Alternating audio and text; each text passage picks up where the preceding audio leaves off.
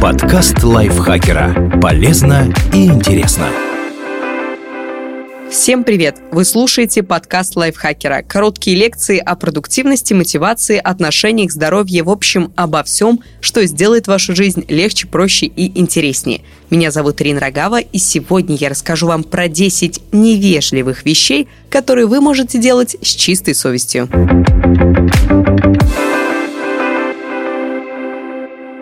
Брать трубку. Удобство мобильного телефона – его же проклятие. Вас можно найти в любой момент. Но так ли необходимо быть доступным каждую секунду? Приобретая смартфон, вы не клянетесь на крови, что будете отвечать на каждый звонок. Вы не обязаны брать трубку, даже чтобы сказать, что вам неудобно разговаривать. И перезванивать тоже не обязательно. Исключение составляют разве что рабочие контакты, когда у вас есть договоренность быть на связи 24 на 7. Если вдруг вы не хотите брать трубку, но стесняетесь, просто Просто вспомните, вы отвалили круглую сумму за телефон для своего удобства. Так зачем его превращать в источник раздражения? Отвечайте важным и или приятным собеседникам, а остальное опционально не открывать дверь незваным гостям. Приходить без предварительных договоренностей невежливо. Это касается не только коммунальных служб и курьеров, но и родителей, детей, братьев, сватов и вообще всех. Вы можете быть заняты, ходить по дому в трусах и с грязной головой, иметь какие-то планы на дальнейшие часы. Неожиданное появление кого-то на пороге заставляет вас чувствовать себя неловко и экстренно менять расписание. Ситуация вырисовывается некрасивая, причем плохо здесь выглядите не вы. Так что можете смело заниматься своими делами, если понятия не имеете, кто стоит за дверью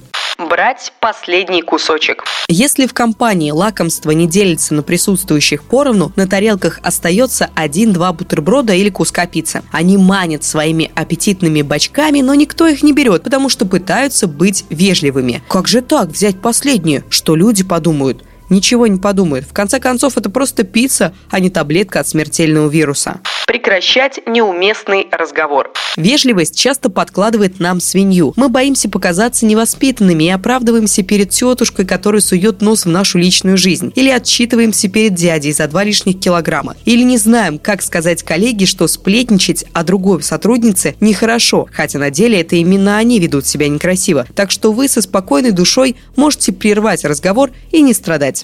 Отвечать правду. Мнение очень легко может превратиться в хамство, поэтому стоит трижды подумать, прежде чем его высказывать без запроса. Но если уж человек открыто спрашивает, то у вас нет причин говорить неправду. Разумеется, стоит преподнести ее деликатно, но вот врать, чтобы сделать приятное, вы совсем не обязаны. Все по-честному. Вас спросили, вы ответили. Если человека правда обидела, это уже его проблемы, как бы грубо это ни звучало.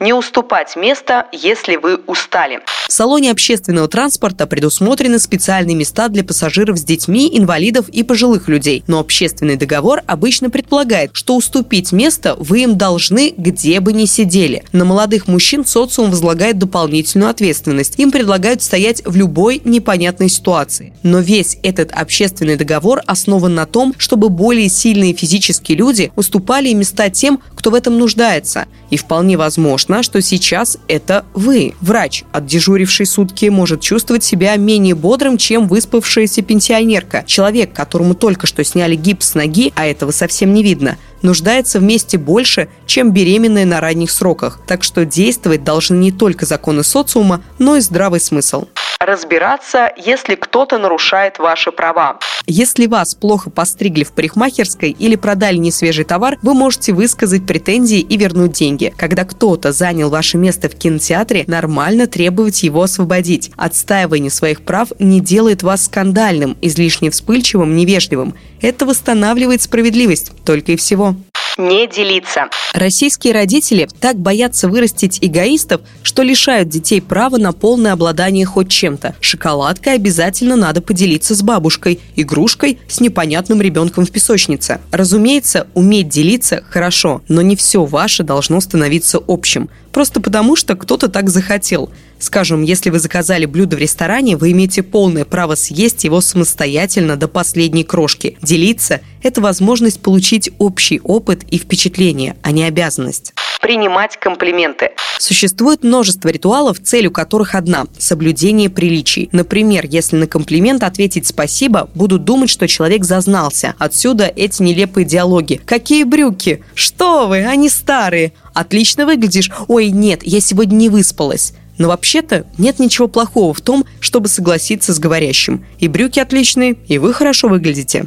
Говорить о своих успехах. Между понятиями хвастаться и констатировать факты – пропасть. Если вы удачно закрыли проект, получили повышение или звание мастера спорта, у вас есть полное право этим гордиться и об этом рассказывать. Многие воспринимают информацию о чужих успехах как вызов и унижение. Мол, он все это говорит, чтобы показать, что он лучше меня. Это довольно странно, ведь чьи-то достижения никак не обесценивают чужие. Если люди не могут за вас порадоваться, то проблема в них, а не в вас. Спасибо большое Наталье Копыловой за этот текст. Теперь вы знаете, какие вещи вы можете делать с чистой совестью и жить при этом счастливо и радостно. Еще одно дело, которое вы можете с чистой совестью сделать, поставить нам лайк и звездочку, подписаться на все наши подкасты, послушать их, конечно же, и написать комментарий. А также мы всех вас ждем в чате подкастов Лайфхакера. Он находится в Телеграме, ссылка будет в описании этого выпуска. Всех ждем, приходите и друзей приводите. Я, Ирина Рогава, на этом с вами прощаюсь. Пока-пока. Подкаст лайфхакера. Полезно и интересно.